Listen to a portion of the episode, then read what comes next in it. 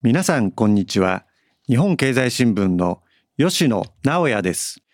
今日は日本経済新聞の編集員木村京子さんとともにお送りします。皆さんこんにちは。はじめまして編集員の木村京子です。よろしくお願いいたします。本日はゲストに自民党の元総務会長で現在筆頭副幹事長を務められております福田達夫さんをお招きしました。よろしくお願いいたします。よろしくお願いいたします。お願いしますここで福田達夫さんのプロフィールをご紹介します。福田さんのおじい様は福田武雄元内閣総理大臣。そしてお父様は福田康夫様。同じく元内閣総理大臣です。福田さんは慶応大学を卒業後三菱商事での勤務を経て総理秘書官として安尾氏を支えました。安尾氏の後を継いで2012年に衆議院群馬4区で初当選しまして現在当選4回を数えます。防衛政務官などを歴任し2021年の岸田内閣発足に伴い党の最高意思決定機関の総務会を取りまとめる総務会長に当選3回で就任しました。現在は税制改正で影響力を持つ党税制調査会の幹部インナーも務めます。農林水産物の海外輸出の促進や中小企業政策といった分野に力を入れて取り組んでおられます。武雄氏が立ち上げた自民党の派閥清和政策研究会安倍派では福田家3代目として将来の総裁候補としての期待を集めています。自民党の派閥横断で若手議員の党風一新の会を立ち上げ党改革にも取り組んでおられます。なお携帯はガラケー派ということでしかもタブレットと二刀流で全国を飛び回り激務をこなされています。今日はその中ありがとうございます。あの早速質問に入らせていただくんですけど、はい、福田さんといろいろお話、まあ、してきた中でですねいくつかキーワード私が気になるキーワードがあるんですけれどもその中に「安い日本」と、はい、よく福田さんと話して使われてるんですけど、はい、その11月2日にですね、はい。まあ、経済対策、まあ、閣議決定されまして、まあ、これから論戦の方ですね、えー、深まっていくのかなと思いますがまずこの政府の経済対策の評価についてお聞かせ願えますか？はい。あのまあ、まずあの最初に今吉野さんがおっしゃった「安い日本」という単語は私が作ったわけではなくて某日経新聞さん があの企画でもってやっていただいた。最初は確かに2017年だったかと思いますけどもあの企画を見た時に本当に我が意を得たりというかやっと新聞が書いてくれたというふうな思いが強かったんですがあのこの国の問題というのはいろんな問題があるけども根本的な経済的な問題でいうと日本が安すぎるということ。デフレで30年続いてきて30年前に100円だったものがいまだに100円、一方で世界では100円だったものが150円200円300円になってるところもある。という中においてこの価格差が昔は日本というと東京というと世界で一番高い都市だったのが今世界で一番安い都市になってせっかくいいものいいことを作っても買い叩かれているという状況これが本当にとにかくこの国の問題だというふうに思ってたのであのこの安い日本書いていただいて本当にありがたく思ってましたしただその割にうまく使っていただきたいなという文句は吉野さんに言ってたんですけども実は今回の経済対策もですね、えー、ここが僕はポイントだというふうに思ってます。うん、まずあの経済対策については評価というのは我々は作る側でありますのでこれちょっと評価する立場じゃないというふうに思ってます、えー、特に僕の場合は中小企業に関係するところの取りまとめは立場でありますので一つだけお話ができるとすると、えー、評価は皆さんにしていただくものだとして思いとしてはとにかくこの安い日本をはじめとしてこれがあの30年ぶりにデフレがインフレ局面にこの23年入ってるわけでありますがこのインフレの局面というものをしっかりと力に変える。力に変えてでもデフレを脱却するのであるということを総理が高らかに指示をしてそしてそれを受けた経済対策だというふうに思っています。なので景気対策ではなくて経済構造対策だというふうに僕自身としては思ってます。うん。まあその経済対策の中でですね、まあ、所得税減税というのがまあ極めて話題になってるんですね。はい、で話題の革新というのはまあ政策の整合性と、はい、まあ経済効果の2つの点にまあ修練されるかなと思っておるんですが、はい、要するに疑問だと、はい、いうことなんですね。端的に言うと。はい、で一方でですね、はい、この政策論と私は政局論が同居しているとこの所得税減税にはあると思ってるんですけど、うん、総理が打ち出した政策をですね特に党内、自民党内でもけしからんと言って内心まあ良くないなと思ってることを本当行動でですねダメだという話にしてしまうとそれはまあ当確を意味してしまいますのでこの政策論と政局論で私はこの所得税減税の推移を見てるんですが、はい、こういう見方はどうですか？いやそれはごく真っ当だと思います。政治というものは常に政策と競技の政治と僕は呼んでますけどもいわゆる政局。この二輪の間で回ってますので当然それを両方見ないと逆に、まあ、あの見誤るというふうに思います。えその中においてただしですね例えば、えー、政府与党と言いますがやはり政府と与党は別物でありますそもそもの根幹が政府は国家を運用して運営していて我々は社会の代表として政党側政治側立法側というのは社会の代表ですからやはりその国家の運営と社会の意見というものがずれることはそれはままあります。我々はその中で国家の運営を視野に入れた上で社会の意見を代表する立場である以上はあの基本的にはその国家運営も念頭に置きながら議論をするわけでありますけどもただしそれがずれることはもちろんあります。あのさっきご紹介いただいた時に豆腐一種の会っていうのを2年前に、えー、はい立ち上げましたがあれも結局そこを埋めるための活動だった。あの菅総理当時の菅総理がやってらっしゃったことは政策的な判断は正しいことが多かった。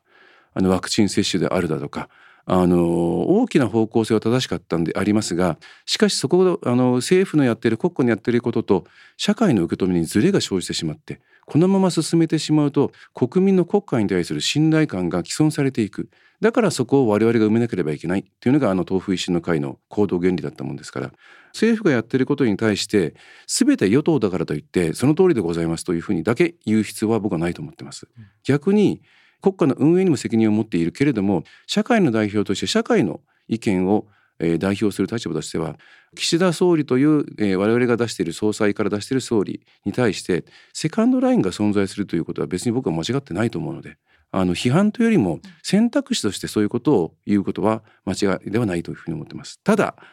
ブツブツと文句のように言ってるだけでは意味がないもんですからそれはやはりもう一つの政策体系として自民党はもう一個持ってるぞとどちらを取ったってより良い社会にはなると思うけどももう一個我々は選択肢持ってるんだよということを示すことは僕は間違ってはいないと思います。それを形にできるかできないかが党内に不満が溜まっているという言われ方をするのはそれは正直言って我々の力不足のなせるところかなというふうに思ってます。政局って言葉は分かるようで分からないと思うんで、はい、私もこれをどう噛み砕いて伝えるかっていうのはまあ日頃考えてるんですね。私は局面に言って政局が持つ意味合いっていうのは変わってきておりまして、はい、ある時はインテリジェンス、この政局をどうインテリジェンス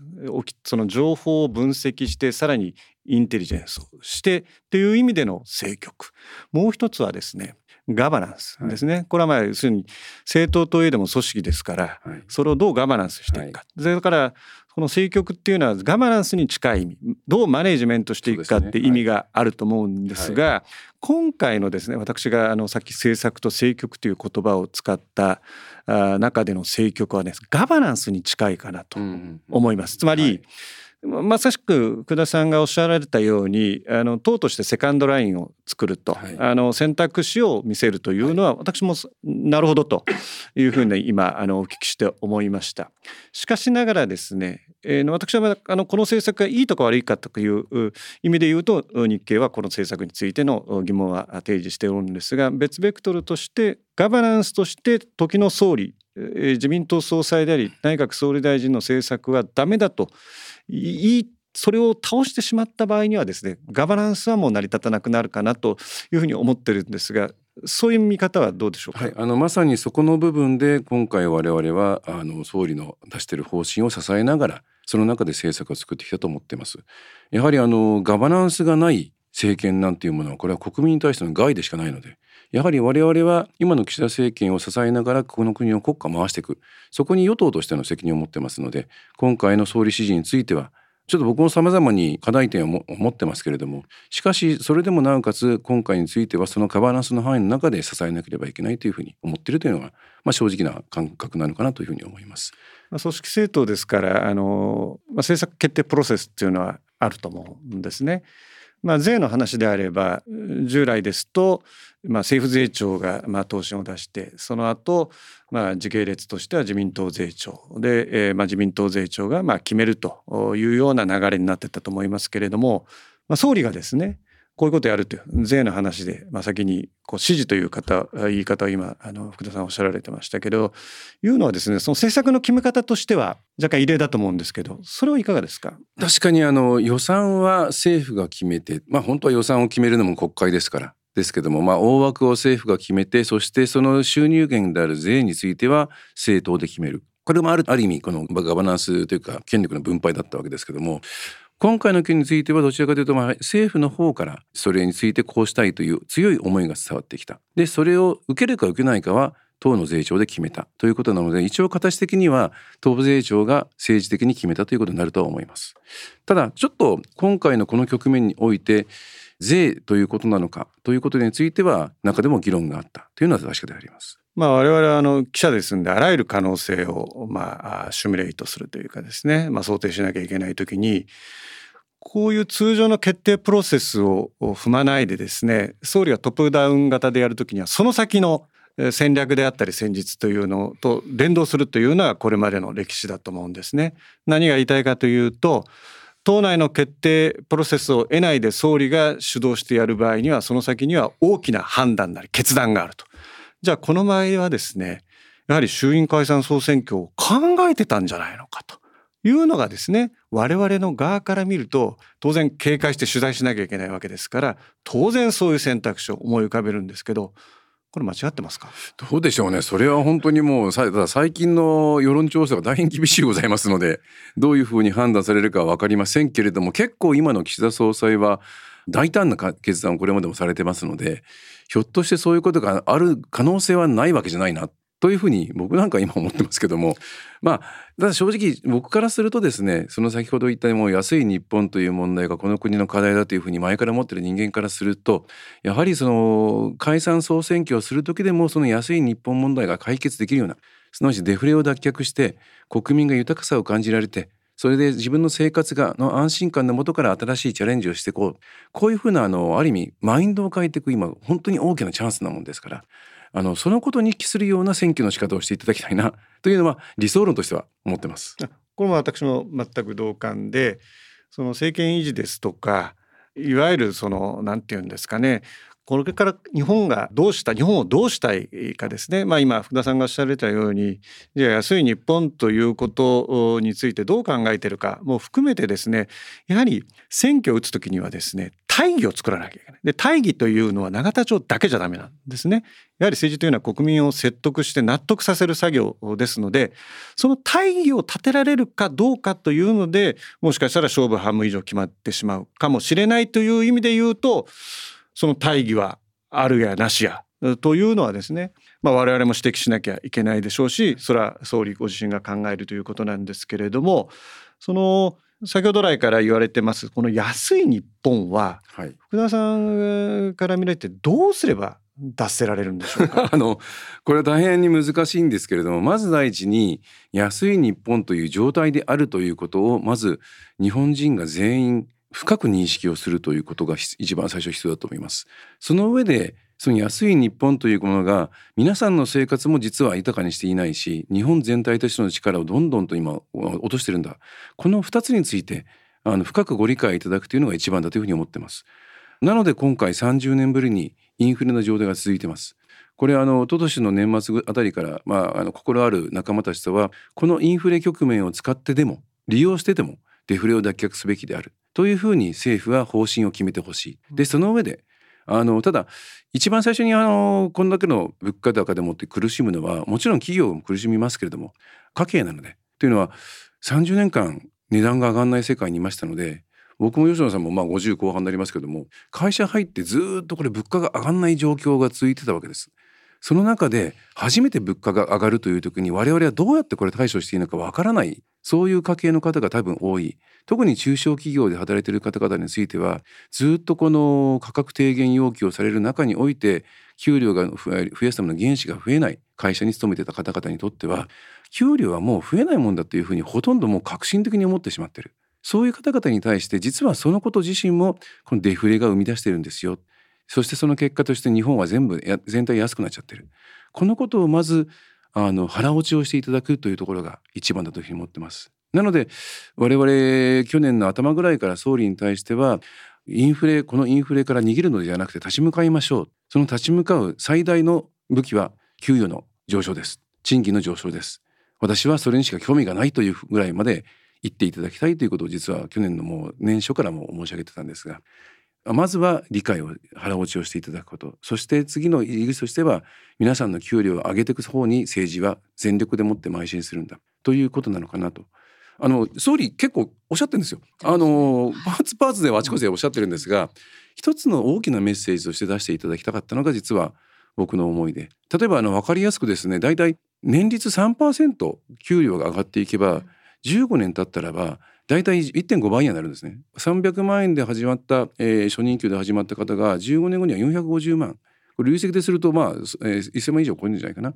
そのお金でもって増えたお金でもって新しいことをやりましょうよ新しいものを変えましょうこの新しいことをやりましょうの中に子供を作るということも入ってくるはずなんでそういうふうに今まではもう給料が変わんないから300万でいいよもうこの中で我慢するんだよと思ってた人たちのマインドを変えて増えるんだったら何か新しいことをやろう新しいことをものを買おう新しいこととして新しい自分の可能性を広げようこういうふうにマインドを広げていくことが実は経済対策とか実際の対策よりも重要なことはこのマインドを変えていくということだというふうに思います。今その賃金の話で言いますと、はい、どうしてもやっぱり賃金はやっぱり企業の活動なので、はい。はい、どうしてもまあ総理が温度をとっても企業がどうするかというところで言うとまあ中小企業ということで、あの福田さんがあの経済対策経済構造対策ですね、の中で中小企業を取りまとめたということなんですが一つ私も最近取材をしている中でスタートアップという、まあ、若手の IT 含めてですね、方々いますけどその中小企業とスタートアップのこう住み分け含めてどういうふうにあの福田さんの中では考えていらっしゃるんでしょうか？あの同じものだと思ってますけども、うん、なぜかあの政府の中でも中小企業は中小企業庁スタートアップは経産省本体でやるというふうに分けられてまして、はい、なんかこうなんていうかこう中小企業日本の中小企業っていうとなんとなく暗くてでなんか虐げられててそこで働く人には将来がないみたいな印象がついててそれを何とかしなきゃいけないという社会政策的なものはちょっと中小企業庁によります。うん、でこう明るくて未来があってなんかこうワクワクするようなものは経産省本体に残ってますっていうふうになってるんですがまあ、全然あのこれ中小企業の中のいわゆる小規模事業者という分類がありますけどこれはスタートアップがここなんであの僕とすると中小企業政策をやるときにここも当然含ませたいというふうに思ってますし実は、えー、数年前に中小企業政策というのは大転換してましてそれまではこの30年間でもって中小企業者が例えば30万件減ってしまってる。大変だ。だから何とかしなきゃっていうのが中小企業政策の第一歩だったんですけどそれを変えまして、うん会社の数が減ることは問題ではありませんと明確に言ってます。ただ問題なのはそこで働く方の数が増えること、うん、そしてその働いている方々の所得が増えること、うん、そして新しいあの中小企業って基本的に地方地方に散らばってますから、はい、地方に散在してますからその地域にあるリソースを使って新しい価値を生み出すこと、うん、この3つをやる中小企業者を我々としては応援しましょうというふうに中小企業政策の根幹も変えてます。これはすなわち念頭にあるのはベンチャーも含め、はい、新しい富を作っていく新しい価値を作っていく方々を応援しましょうというふうに軸足を大きくずらしたのが、2代前の中期長長官の時なんで4年前かな、はい、です。ただ一方で社会的に維持しなきゃいけない町とか村でもって一軒だけ残ってる商店をこれはなくしてしまいということにはならないので我々あのまだ町村を残すというふうになくさないというふうにあのしてるので、うん、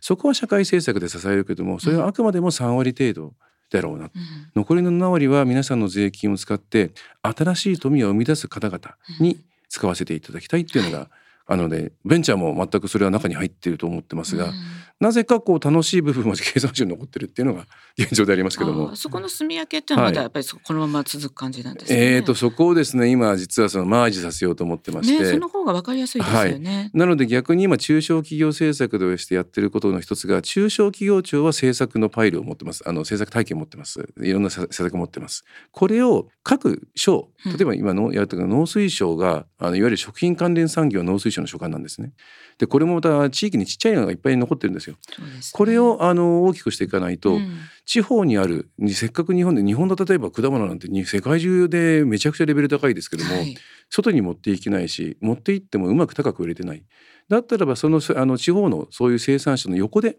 経営をやってる事業者を強くして海外への昇流を作れるぐらい強くしてそのあの東京経由大阪経由じゃなくて直接に例えば広島だったり山形から直接昇流が作れる会社を増やしていきましょうというのを中小企業政策の施策群を使いながら農水省の中で今あのやらせてまして。こうするとあのベンチャーがどうかっていう話じゃなくて、あの必要なものを作れるっていうことを中期省ができるんで。ということをやりながら今ですね少しあの業裁というかあの官庁の中の枠を少しずつ溶かしていこうっていうのを今ちょっといろいろやってます。なるほど。そうするとまあ安い日本のまあ脱却の一つにもなります。なるということ、ね、まあ菅総理が始めたあの地方にいかにキャッシュフローを作るのかということで、うん、菅総理は農産物の輸出とあとインバウンドをやられたわけでありますけども、はい、結局あの人がいっぱい行ってもその人から稼ぐ能力がなければ技術が低ければ、うん、なかなかかあの稼げない。今の実はコロナの最中に全ての外国人が行く旅館はもう単価10万円にすべきだったんですよ。であの最初に入れるのは団体旅行客ではなくてめちゃくちゃ金持ってる方値札を見ずにただ自分にふさわしいと思われるあのおもてなしをしてもらい失礼があるようなところに直接入っていけるようなこのルートを作ってでそこから単価を上げてあの利幅が取れるものを地方に作っていけば、うん、それがあの特に安い日本問題は地方ですから。はい地方であの高く値付けができるロジックを持ってない方が多い、うん、経営技術を持ってない方が少ないのでそういうところからまず始めていこうよっていうのは実は去年の春先から観光庁当時あの総務会長というのをやらせてもらってたんで、はい、ということを、まあ、とにかく2倍から3倍に引き上げましょうと。うん。3年前のコロナ前に比べてももう3年経ってるから多分価格感を失ってるしあと為替が安いので、はい、そんなに海外からの方から見るともともとはい高くないと思います。もともとお金は我々よりも持ってますし持ってるというのはなぜかというと名目地で持って彼らは持ってますから、かつ日本は海外に比べて相当もともと安いのであのぜひ為替安、うん、多分その方々はもともと値札なんか見ないような人たちっていうのは何の通用感も持たずに。でしかも日本からすると3倍ぐらいの値段でもって、うん、ということであれば、まあ、3倍の売り上げが取れればお客様が3分の1に減っても売上高は一緒ですから。そうですね。あと雇用も安定してきますね。はい、地方でも。でしかもそこの雇用ということは、はい、ただ改善して下げてくるだけじゃなくて、そういう方々にふさわしい、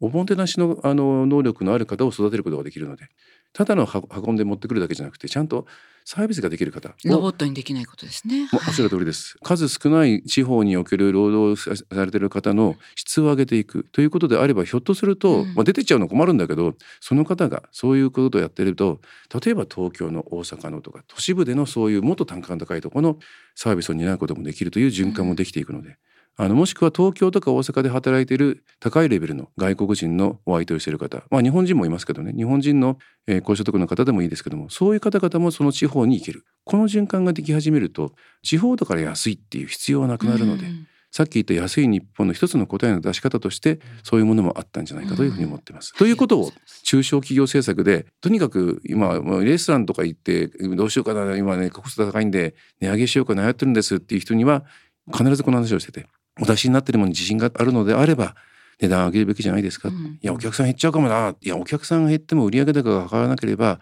逆にお客さんの数が減ってその少なくなったお客さんに丁寧なサービスができる。これは価値ですよね。でしかも利益率が上がるので多分それが正しいんじゃないでしょうか。という話をさせていただいてて、はい、でそこであのより高く利益が取れれば、うん、それが働く方を雇うこともできるしという好循環をあのさっき申し上げたちょっと大きなところのマインドを変えていくところから細かい個別のお金巡りを増やすところまでっていうのをマクロとミクロと現場この3つを見ながら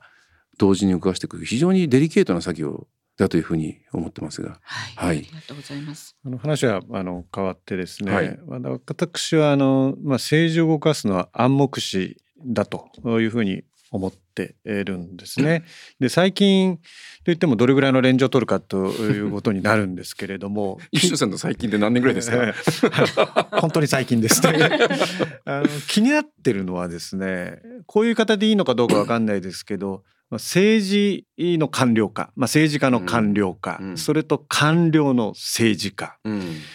これがですね、えー、なんとなく永田町霞が関のこの私の違和感なんですけれども。官僚の政治家っていうのはどういう意味合いですか？これはですねいわゆる根回しも含めて本来であれば生徒間のノリという言い方があると思うんですね。官僚はここまで、政治家はここまでという、まあ、そういう言い方をされてる人が実際いると思うんですけれども、まあ、どの政権の時かっていうとなんとなく想像つくかもしれませんけれども官僚がですねやはりそのいわゆる政治家の根回しも含めてやるというのはもちろんそれは根回しというか調整するのは当たり前なんですけどここまでやるのかなというのを踏まえてですね、だそうするとレンジで言うとまあ15年ぐらいなのかもしれませんけれども、最近。ですね。すいませんなんかいい加減な言葉を使いまして。あのそういう私のこのまあ見立てっていうのはあんまりあれですか？えっ、とですね政治の官僚化という言い方が正しいのかどうか分かりませんが政治家がサラリーマン化してるっていうのはちょっと感じてます。うん、昔よく政治やって言葉あったじゃないですか。うんあの政策じゃなくてこう利益だとか自分のこととか自分の仲間のこととかいうことだけでもってやっててあの国家観がない人のことを指しておっしゃってた、多分政策も頭にないんだろうみたいな言い方だったんですけども最近ちょっとですねあの政策屋になってる感じがちょっとしてます。あの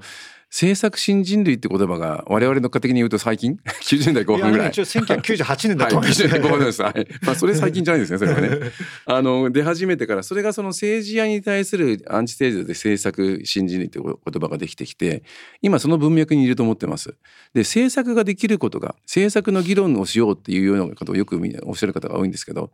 政策の議論をするのは当たり前でかつ一方でさっきおっしゃった政局政治ができなければ政治家である必要がないので政策作るのは官僚の方もできるし学者さんもできるしそれこそ市政の方だってできるのでそれを実際に形にするように人の気持ちをままとめて一つの方向に引っ張っていく。これは政治です。あのなので政治家というのはもともと政策ができるのが当たり前。一方もう一つ十分条件はしかもそれが政治ができて一つの方向性を作って実際にそれを現実化する。ということが政治のあの必要条件だと思いますがその中において多分ですね政治家が今申し上げた政策屋になってこの政策に特化しちゃって提言書をまとめて作って簡単に持ってったらおしまいみたいなところがちょっとできてきてるような気がします。これ2つの意味があります。一つは我々はあの政治というのは政策作りじゃなくてもしくは一つの課題社会課題に対して答えを出すのが仕事ではなくて社会を作る仕事をやってる本当にもう稀有なやっていいというのが仕事な集団だと思いますがじゃあその政策社会課題に対してこの政策でもって答え出す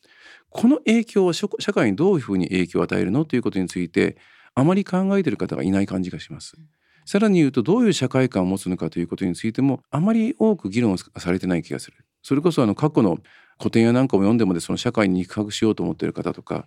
社会の見方って別に政治だけじゃないんでもう芸術もそうだし文化もそうだしもしくは宗教もそうだし哲学もそうかもしれないさまざまなジャンルから社会というのをみんなが解き明かそうとしてるんですがそういうことを議論する人たちもあまりいない中で政策だけやってればいいというところにとどまってしまうと実はすり合わせがいないんですね。でその部分に官僚の方々が入ってこざるを得なくなってきてさっき吉野さんが言った政治家が進んだんじゃないかという気はします。あのもう一つは本当は政治が政治的なすり合わせをするんですけどもあのこれ難しいのが多分これ官邸が強化された2001年新官邸になって官邸に権力が集中します。これはあの政治改革の素晴らしい成果だと僕は思ってますので安倍一強っていうふうに批判された時に何言ってんですかと90年代後半そのために政治改革やったんでしょというふうに思ってますけど安倍一強官邸が強くなったことによってそれまではいわゆる俗議員の中の調整だったのが官邸と政治家の中の調整になった。なので官邸官僚をはじめとする官僚のピラミッドが政治の調整するようになったという側面はあると思います。でこれが正しいのかどうかというのがとても実は大事なポイントで今あの21世紀の政治改革をするとするとその点も含めたガバナンスをもう一遍見直す必要があるというふうに僕は思ってます。さっきは私暗黙知っていう言葉を使ったのはですね、うん、その政治を動かすのは、まあ、もちろん法律を作れば法律に沿って動かなきゃいけないしルールを作ればそれに沿って動かなきゃいけない。ガイドラインも似たようなことも知れませんけれどもそういったものがない中でですねつまり利害が相反する中でまあ、官邸と政治家という関係でも与野党という関係でも、まあ、いずれいろんな関係がある中でこう説得をしていかなきゃいけない、はいはい、でこれは政治政治は芸術だって言った人可能性の芸術だって言った人おりましたけれどもその芸術性がですね私はまあ薄れてきたんではないかということも合わせて言いたかったんですね。あの芸風が昔あったと思うんですよね。あのそれはよくねあの55年体制の時には一国会で何億円とかいう話も側分して聞いたことありますがそういう芸風も多分あったんでしょう国会対策の委員会の中ではその芸風は残ってるような気がしますあと結構ですね表に出ない中でもって政策的なすり合わせというのは結構これがしっかりやってるんで政策単位のすり合わせはやってるんじゃないかというふうに思いますたださっき言ったように暗黙知としての積み重ねっていうのがちょっとなくなってる感じはしますね。常識感というかあの一つちょっと例を挙げると最近我々国会議員なんだけども地方行政がやればいいんじゃないのっていうようなことを永田町に持って帰ってくる方が結構ずっと増えてて。あのもしくは僕はあのそもそも選挙に初めて出る時も親しい人には政治に期待するなって言って選挙出たんですけどというのは僕はあの日本って国は高度に成長成熟している国なんでほとんどのことが僕民間の力でできると思ってます。あのそれがマーケットがあるかがないかの違いでもって民間が動けるか動けないかというのがあってもこの国はまず日本国民って非常にレベル高いですし統制取れてますし理解度が高い。あのその中で社会システムは様々に成熟しているので結構日本あの民の中でできることは僕いっぱいあると思ってます。あのアジアのの段階の開発経済の段階じゃないんで政治が必ずリーダーシップを取らなきゃいけないか中んづく国政がっていうふうに言うと実はそれほどいっぱいあるわけじゃないと思うんですがただ小選挙区制度っていうのはとにかくあの嫌われちゃいけない選挙制度なんで中選挙区制はのファンを作る選挙だったんですけど25%の人が「お前いいね」と言ってくれれば当選できますけど小選挙区制は基本的に選挙区の中で2人しか候補者がいない中でより嫌われない選挙より好かれる選挙じゃなくてより嫌われない選挙の中だと何でもかんでも自分の身についた課題を持って帰ってきて自分がやりましたって言わなきゃいけないというのが前提にある中でこのノリがなくなってきて国がやることと地方がやることの差がなくなってきた結果としてどんどんと財源を膨らませなきゃいけないような状況になっていると。でそういうことを、まあ、これもださっきもしかしたどういう社会を作るのかでその社会を作る時に民間の皆さんに何をお願いして残余の部分の中で行政が地方行政と国政に分けて役割を果たすのかっていうことが議論ができなくなっているので、まあ、これ暗黙知と吉野さんがおっしゃっていることと一致するのかどうか分かりませんけどこれが当たり前だよねって常識感が少しく薄れてきてしまったというかぐちゃぐちゃになり始めているという気がします。暗黙知っていうのはまあ一種伝承の世界なんでこれをきちんと伝承できるかどうかっていうのはまあ組織の強さにも比例するのかなと思うんですけれども、はい、あの福田さんがおっしゃったその民間でやれやれることはね民間でやって日本であれば大概のことができるんじゃないかってこれは私も全く同感で何を言いたいかっていうと日常生活に政治が深く入り込んでる国家というのはこれは発展途上国だと思うんですね。はい、これは政情不安定ってことなんで、はい、実は日常生活に政治が入り込まないというのがですね、究極的にはそれはいい国家なのかなと。これちょっと逆説的な言い方なんですけど、はい、こういう理解でよろしいんですか？はい。あの十分とこの国の社会はあの自分たちで課題が解決できるだけの力を持っているというふうに思ってます。なので僕も自分の選挙区でいろんな話を伺う時まああの商社マンなんでもととにかくあのネタを探して待ってるもんですから。まずその課題をいただくもしくは自分で見つけた課題についてどういう順番でやるかというとまずこれで国政でやるべき仕事なのかどうかということ。まずあのできるあこれできる枠組みあるなっていうふうに考えるんですが一方でこれを解決する地域の力はないか。例えばあ細かくは言いませんけども高崎の中にもですね僕都市内過疎という言葉を作ってるんですけども37万都市の中にも過疎地があるんですね。もうあの生活している中でもって買い物まで行くのに車で15分なんだけどみんなもうこの地域はもう免許返上しちゃってもう買い物ができませんっていう地域があります。でそういうところの方々と町内別にちょっと対話をやってどうしたいですか？どういう生活を送りたいですか？でそれについてはどういうことを今までやってきてますか？何が必要ですか？ということを話をした上でまずは例えば社会的事業者を連れてきてでそこで答えが出せないか。企業を連れてきて企業として何かできることがないか。でその上で残った部分について地方行政にやってもらってでそれで残った部分が国政だっていうふうなやり方をするんですけども実はこのその途中段階で大体答え出るんですよね。それをすぐに国政に持ってくるっていうのは国政ってあの僕が説明する時にあの指の太い巨人だというふうに言うんですけど指が太い巨人だから力があるもう万人単位10万人単位1億人単位を持ち上げることができるんだけども吉野直哉さんは一人つまみ上げるっていうのは指が太すぎてできなくて潰しちゃうんですよと、うん、そういう存在だからきめ細やかなことは一番地域に近いところの方ができるんですと、うん、あなたのことを大事にしてくれるのは国ではなくて地方なんですっていう説明をするんですがそういう意味においてやるべきことというのは結構この国の場合は細かく見ていけばもしくは今この日本社会の中にあるプレイヤーのことをよく分かっていれば実は答えはその中で出せると思ってます。ただ市場がないとマーケットがないと社会課題ってビジネスベースで動かないんで実はあの岸田総理は大変重要なことをおっしゃっててこれが新しい資本主義という言葉なんですけども今やってる人件増やしましょう投資しましょうこれははっきり言って新しい資本主義じゃなくて壊れた資本主義が正しくしてる正しい資本主義に直しましょうということだけであって新しい資本主義っていうのは実は今申し上げたみたいな今現在はビジネスベースで動いていない540兆円の GDP の中に入っていないけれどもこの社会課題解決したらば日本の社会豊かになるよねでもマーケットがないから皆さんできませんよね。じゃあ私が政府として調達かけますと。この社会課題を1単位解決したらば300円の価値です。で、財政でやりますんで。皆さんこの300円に向けて投資してください。今回の経済対策も実はこういうこと言ってほしかったんですけども、それに向かって供給力を増やしてもらって、で、ここでもってマーケット作っていきましょう。やがてそうすると540兆円の外側に付加価値の世界ができますね。そうすると我々は名目詞でもって550兆円、550兆円できるかもしれない。これが新しい資本主義で私はその社会課題日本の国が豊かになる解決すると豊かになると思っている社会課題がこれとこれとこれです。さあ皆さん投資しましょう。そこで皆さん役割を果たしましょうっていうふうに言って GDP の外側を増やしていきながらあの社会課題を解決していくっていうところが実は政府の役割であって政府が自分で税源を使って財源使って入っていくっていうところじゃないんじゃないかなとは僕は思ってます。今度はちょっと外交のお話を伺ってまいりたいと思うんですけれども、まあ、世界の中の日本ということをまあ考えた場合にですね福田さんが考えるこの日本外交のこの理念というのは何なんでしょうか？難しいこと聞きますね。すみません。とにかく日本の国は戦争をしてまあ、あの帝国主義というルールゲームのルールの中でもってその最高申告として入っていってで大変な目にあったやはり自国民をああいう目に合わせたもしくは海外に対してということについて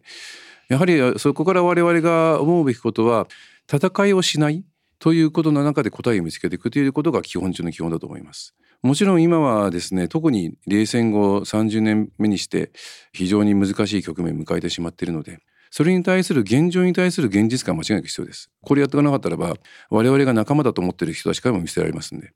やはりそこについてやってるので、えー、昨年防衛費の、増額をしたということについては僕は支持してますけれどもしかしあの日本の国は人口も減ってきます。人口も減る中において、えー、アジアの諸国はこれから経済力も増えていき人口も増えていく。で右側には東側にはアメリカという3億2,000万の国西側にはすぐ近くに15億人の中国という国がありそういう中において我々がしっかりと国民の安心を使いつくみながらその中から新しい価値を見ながら世界から認められるというところについては言うと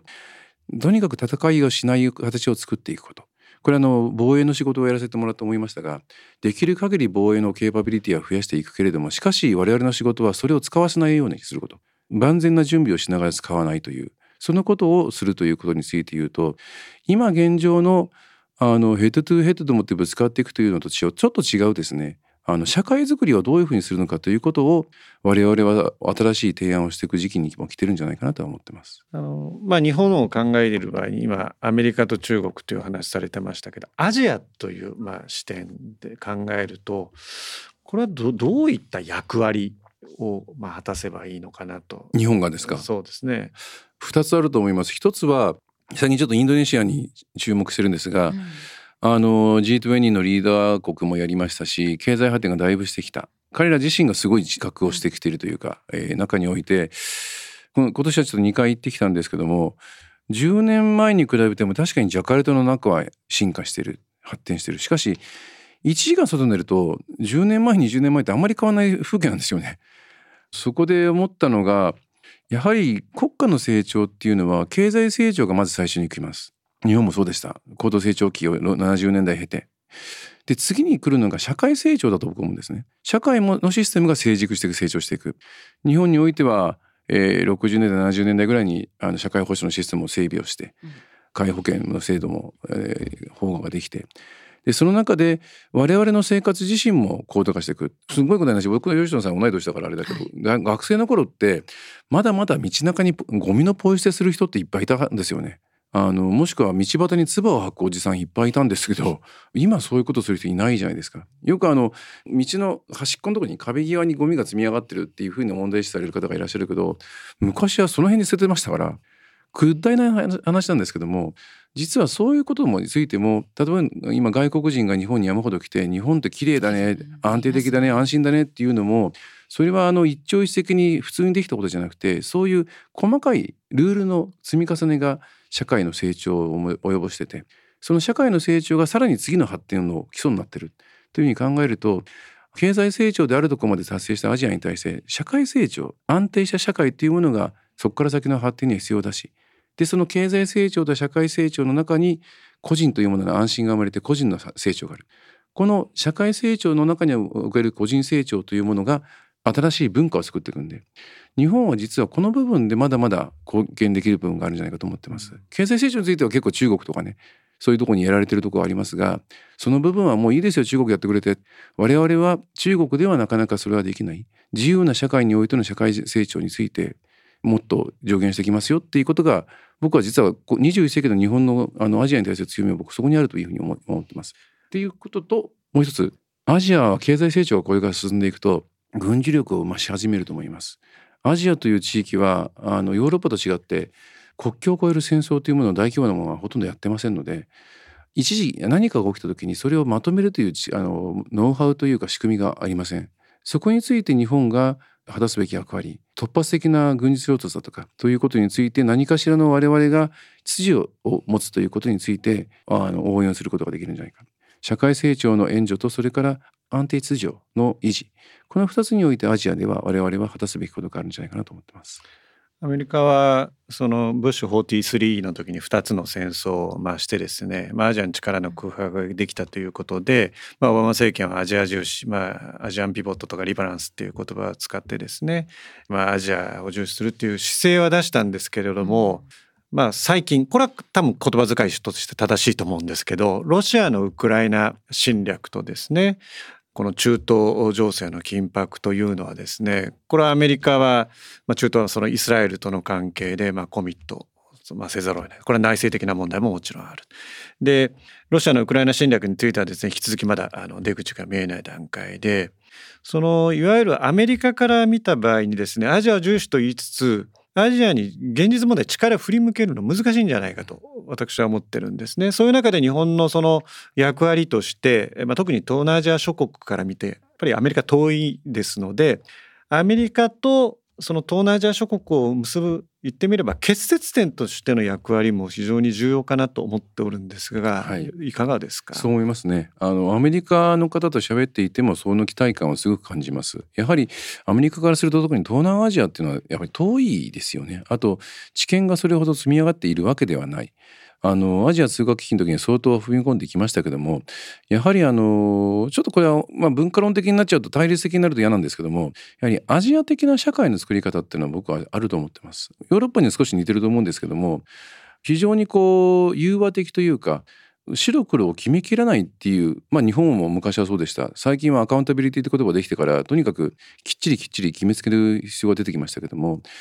実はその決めきらないことによって長いお互いの関係を、えー、育むというこれは実はアジア的な知恵なのではないかというふうに僕はちょっと思ってます。決めきらなきゃいけないから対立が起きてきてでその決めきる過程でどんどんその対立が強まっていくということについてこのあのいわゆる両者を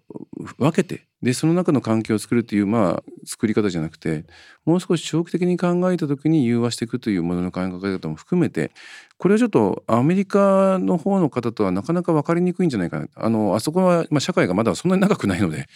というのはアメリカ人の人のですねシンクタンクの人たちと喋ってても最近彼らが言い出すことがそれってアジア的なことだよねっていうことが中長期的な信頼関係をキャップのニーラ・タンデンと喋ってた時もこれもちょっと前ですけどもあのそれがこれからアメリカ社会がやるべきことであるっていうことを言ってたりとか、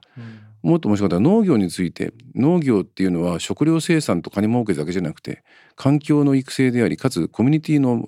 場であるということをそのキャップのある人が「ミサを吹く我々今こう考えてた」いやそれって我々が数十年前から言ってる農業の多面的機能ですよねっていう話にやっとアメリカ社会はそこにやっとたどり着いたのかなという気がちょっとしてますが実は我々はアジアというものの社会の作り方をもう一遍見直しをしてみた上で21世紀のあのヨーロッパ世界で生まれた技術だとかノウハウというものを掛け合わせると何か新しい社会の作り方というものがあるんじゃないか。ということに期待を持っているもんですから。そういうことで日本があの貢献していくこともできるしアメリカに対してはゲートウェイとして日本を使ってほしいという話なんかもできるんじゃないかと思ってます。中東の緊迫はですねやっぱりこちらから見たらやっぱ歴史ですとか宗教の違いというのも非常に大きいなと思っておるんですが、はい。はい、どうご覧になってますか？正直言ってなかなか経験に結論が我々の世界から出しにくいと思っています。宗教であるしそうじゃない宗教という根の深いところに国家とは何かという問題。人の集団とは何か。でその上で生きていかなければいけなかった。今現在の住民たちの問題があってなかなかこれ日本からは結論が出しにくいものだなというふうに思っています。ただまあとにかく一番のことは何かというと、まあ、人の命が失われない形での解決を我々としては求め続けなければいけないということ。どちらかがなくなるという中でこの形は結論がありませんからでもこれはですね多分ね外交の基本中の基本だと思うんですね。あの日本がいかに隣の国からいろんなことを受けてきて嫌だと思ってもなくなりはしないんだ。じゃあどこで筋目をつけるのかということを見つけ出すのが政治の役割でありますから宗教だとか民族だとかもしくは生活様式というものを全部踏まえた上でしかしどこに筋目をつけるのかこれは政治の技術でありますのでこれはもうまさにアートなのでどこに現実界を見つけるかこの技術が我々としては一番求められてるんだと思いますしあまりにもこういうことの積み重ねでまたあの30年前に戻るという冷戦という状況に戻る僕は本当に冷戦が終わった時大学生でしたよね我々。本当にあの時に解放感があったんですね。それまでって結構第三次世界大戦があるとかいう小説とかいろんなものがある中でいつかミサイルが飛んでくるかもしれないって本気で思ってたんでそれがなくなったと思ってくの解放感逆に言うとそれの重さを自分たちの子供の世代に残すことはとても嫌なのでそれを根幹に置いた上でもってさまざまなことを考えるんでしょうねと思ってます。G7 のその首脳会合も閣僚会合もですね、まあ、キーワードとして中国のその経済的威圧ですとか軍事的威圧っていうのがまあテーマになるんですけど、まあ、日本外交のかなりの部分でをですね、まあ、中国とどう付き合うかどう距離を前を測るかということだと思うんですけどこれはその企業の方もですね、まあ、いろいろ企業それぞれにですね脱中国なのかいやいや中国そのまま付き合うんだとかこのビジネスの観点からもいろんな意味でこの中国というキーワードをめぐってですねまあ、我々は考えていかなきゃいけないと思うんですけど福田さんはどどのようにお考えになってますか？今言った通りまず第一にどちらの国もなくなるわけじゃないんだということをまず歯にするべきだと思ってます。どんなにそういうことを言ってもなくなりません。二つ目として一方でもって今の体制は非常に難しくなっているというのを強く感じています。対話をするチャンネルは作んなきゃいけないけれどもしかし選択肢も作っていかなきゃいけないなっていうふうには考えています。できる限りあの中国の中で対話ができる実際どうなんだよっていうふうに腹を探れる人がいないとこれ政治ってこれわからないあの遠くに離れて言葉の応酬してるだけじゃ結論が出ないのでそれをできるだけ模索をしてるけども正直言うと今すごく難しい局面になってると思ってます。なのであの東南アジアに着目することもあのそれの選択肢の一つ我々とするとあのそちらの方にも手を伸ばしてさらに言うとそのさらに南のオーストラリアともつながっての中において今例えばクワッドだとかもしホイップだとかいう概念っていうのは安全保障の概念でありますけども我々が生きるのは安全保障だけじゃなくて経済があるので、あのそういう意味での枠組みというのも同時に作っていく必要があるというふうに感じています。でさらに言うと、ね、今日の日経新聞にもある民間企業の方が中国市場を諦めないっていうふうに言ってましたけども中国という国を国全体で見ると難しいんですけども地方に分けたりだとか機能に分けると結構入り口はあるなとまだ思ってます。でそこで彼らとしても何をメリットに感じるかということをまあ忘れずに諦めずに探し続けるというのは一つとても大きなことだというふうに思ってます。あの15億人の市場でありますしどう考えても世界のサプライチェーンから全く彼らを外して物事が語れるかというとそれはちょっと無理だと思いますしアメリカなんかはもうしたたかに付き合ってますから。でこれアメリカの人とも中国の人とも喋ってると米中が仲良かったことなんかないからと。常に仲が悪くてそれがとっても悪いかちょっと悪いかの違いだと。いうしたたかさですね。我々としてもしたたかにお互いあの利用できるものは利用する。その中でもう一遍友情関係ができるのであればその友情関係を結ぶ安倍総理が2017年から18年にかけて第五の政治文書を用意してたわけでありますしやはりあの安倍総理というのはその辺を本当に現実的に考えている方だったので、まあ、あの時に第第五の政治文書ができたらば今の状況はなかったであろうしコロナがなかったらば多分今のようなコースでは多分なかったと思うん思うんですがまあそのことをもう一遍我々の世代は何とかしてもう一遍再獲得する。努力は続けなきゃいけない。否定してても何も始まりませんので。というふうに思ってます。ただ大変だと思いますこの作業は。じゃあ最後に、はい、あの福田さんご自身の今後の政治キャリアなども含めて関連してお伺いしたいんですけど、はい、まず、まあ、派閥に関してなんですけれども、はい、安倍派につきましては、はい、まあ、五人衆と呼ばれる、まあ、集団指導体制になりましたけれども、まあ、派閥ってもうそもそも、まあ、その成り立ちから含めてですねあの総理総裁を目指すための集団ということなんですが、まあ、こうした定義がちょっと違う安倍派の場合今回違うんじゃないかということとあとそれに加えて、まあ、中堅若手派閥の中堅若手が非常にあのこの指導体制集団指導体制に対して、まあ、支持ばかりではないという声も聞くんですが実際どうでしょうか？まあ、派閥というのがこれ総務会長の記者会見でもお話したことあるんですけども55年体制の延長線上で来ていてほぼ本質がその当時と違うのであのその文脈で無理やり思うとするのは無理だと僕も思ってます。うん、今の僕の派閥に対する理解は、うん、あくまでもその400人以上政治家がいる中でバラバラというわけにいかないのでマネジメントシステムだというふうに僕は冷めて見てます。というのはあの清和犬の今の主張っていうのは多分清和犬が出来上がった時と全然違うので。おじい様が多分、はい、財政は均衡論でしたけど今は財政右派になってますし、うん外交についても外交安保についても多分遠距離平和外交だったのが今はどちらかというとテイクサイドになってますので、うん、多分そういうだろうしもともと清和犬っていうのはこの20年偶然ですね総裁をいっぱい出してるんで、うん。うん、若い記者さんたちも総裁派閥とおっしゃるんですが僕は清和犬は常に冷や飯食いだと思ってるので清和犬はあまり実は昔もですねあの政策的に合ってる人たちが集まってるわけではなくて、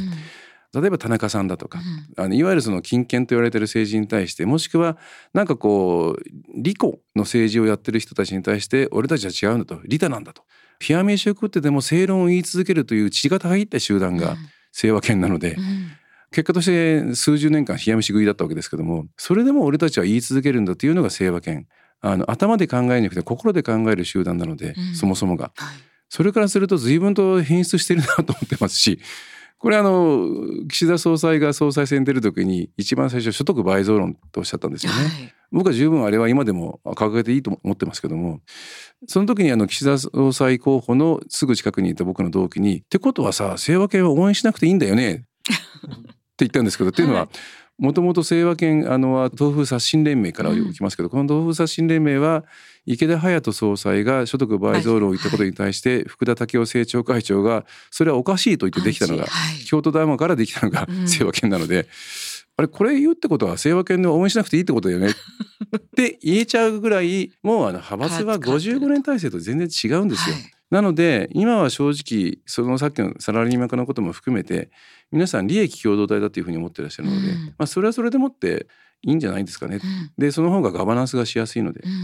ただし総裁を候補を担ぐのであるということは、それは定義としてはそうかもしれませんが、必ずしもそうじゃなくてもいいんじゃないか。逆に100人という今99人ですが99という数字をかけることなく運用ができる体制であるかどうかが、うん、冷静に考えると一番大事、うん、なので清和県から総裁候補を出さないとしても余震場、この99区で誰を応援するかということは政治力になりますので、そのはい、そのためにはこの政策をしっかり入れてくれなきゃ困るぞというようなことで、あのマネージしていくという意味においては意味がないとは僕は思ってません。はい、たださっき言ったようにじゃあそれでもって血がたぎるようなことができるできるかというと、うん、で多分今の国民は妙に霞が関に永田町の中でもってきれいにまとまってる政治に不満感を持ってると僕は思ってますのでやはりその中において我々とするとたぎる世界を見せなければいけない、うん、何かを変えていくんだというこの情感を見せないといけない、この情感がないと政治はありませんので。そういうふうに清分けにはなっていってほしいなというふうには思ってます。まあ、その清分けも安倍派なんですけれども、はい、あの福田さんにつきましては、その派閥の、はい、あのこう枠組みを超えて、はい、まあ将来の総理総裁への期待というのも高まってるかに思いますが。めちゃくちゃ言葉をあの選んで 選びながらあるよ。どうでしょう？ご自身のその決意というか抱負というのは。昔からなんですけど僕何々になりたいってないんですよ。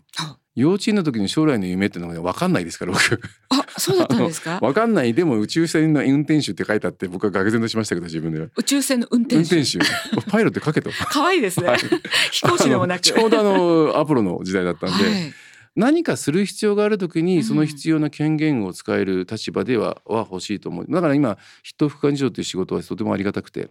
今は縦割りの行政で解決できないことが多いんで、うん、各省から何人か集まっていただいてであの問題解決するっていう手法は実は党の方だとできるんですね。なので今僕とすると今僕にとっては人副幹事長という立場は非常にありがたい、うん、という中で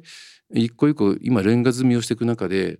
そういうなりたいかと言われると正直言うとあんまなりたくないですよ。あら1年入ったらですねよく本当ねよくあの仕事をやりたいと思う人いると思います。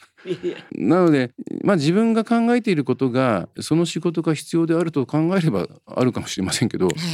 今のところ全くそうは思ってない。なりたい人よなってほしい人っていうのもありますからね。まあそういう人実は僕はそういう人を探したいというのは実は生来の希望なもんですから、はい、今のところというかまあなりたいんですかって言われるとうんまあいいかなっていうところですかね。まあ政治家というのは必ずしも本当のことばかり言いませんから あの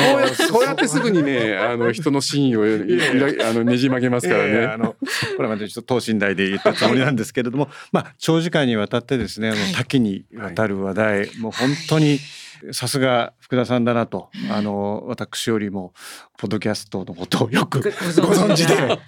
あのだっていうのはもう実感させられました。福田さん改めまして、はい、今回のこのインタビューのご感想、い、かがでしょうか、あありがとうございました。やはりあのこういうふうに直接お話しさせていただくということはあまりないので、まあ、どういうふうに皆さんが受け取られるのかが一番興味深くありますけども政治家の言葉がつまんなくなってきた気がちょっとしてます正直。っていうのは、ね、一番出るのは閣僚の方とかですけども基本的には法律の幅を超えちゃいけないので今非常に細かく指摘をされますから、うん、そうするとだんだんだんだん言葉が死んでいくと思ってます。でも政治家は実は行政は法律に縛られてるけど我々政治家は実は縛られてないんで逆にその必要があれば法律も変えるという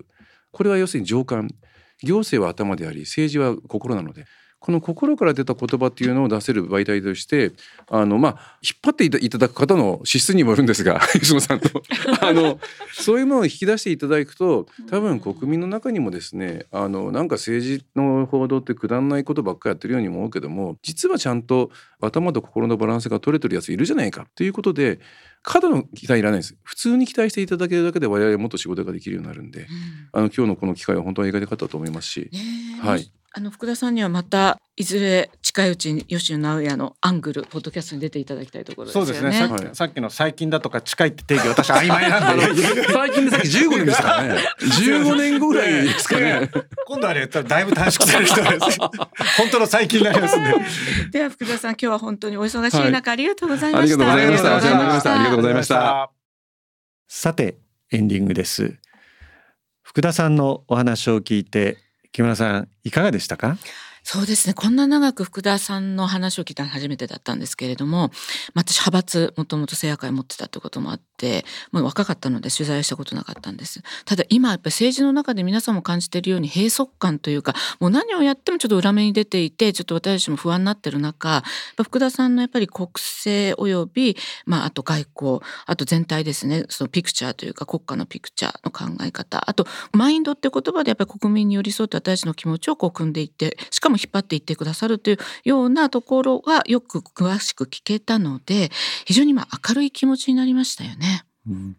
まあ、私は、まあ、政策やって言葉を福田さんご自身使われておりました、はい、つまり政策を提言するだけじゃなくてですね政治家が官僚や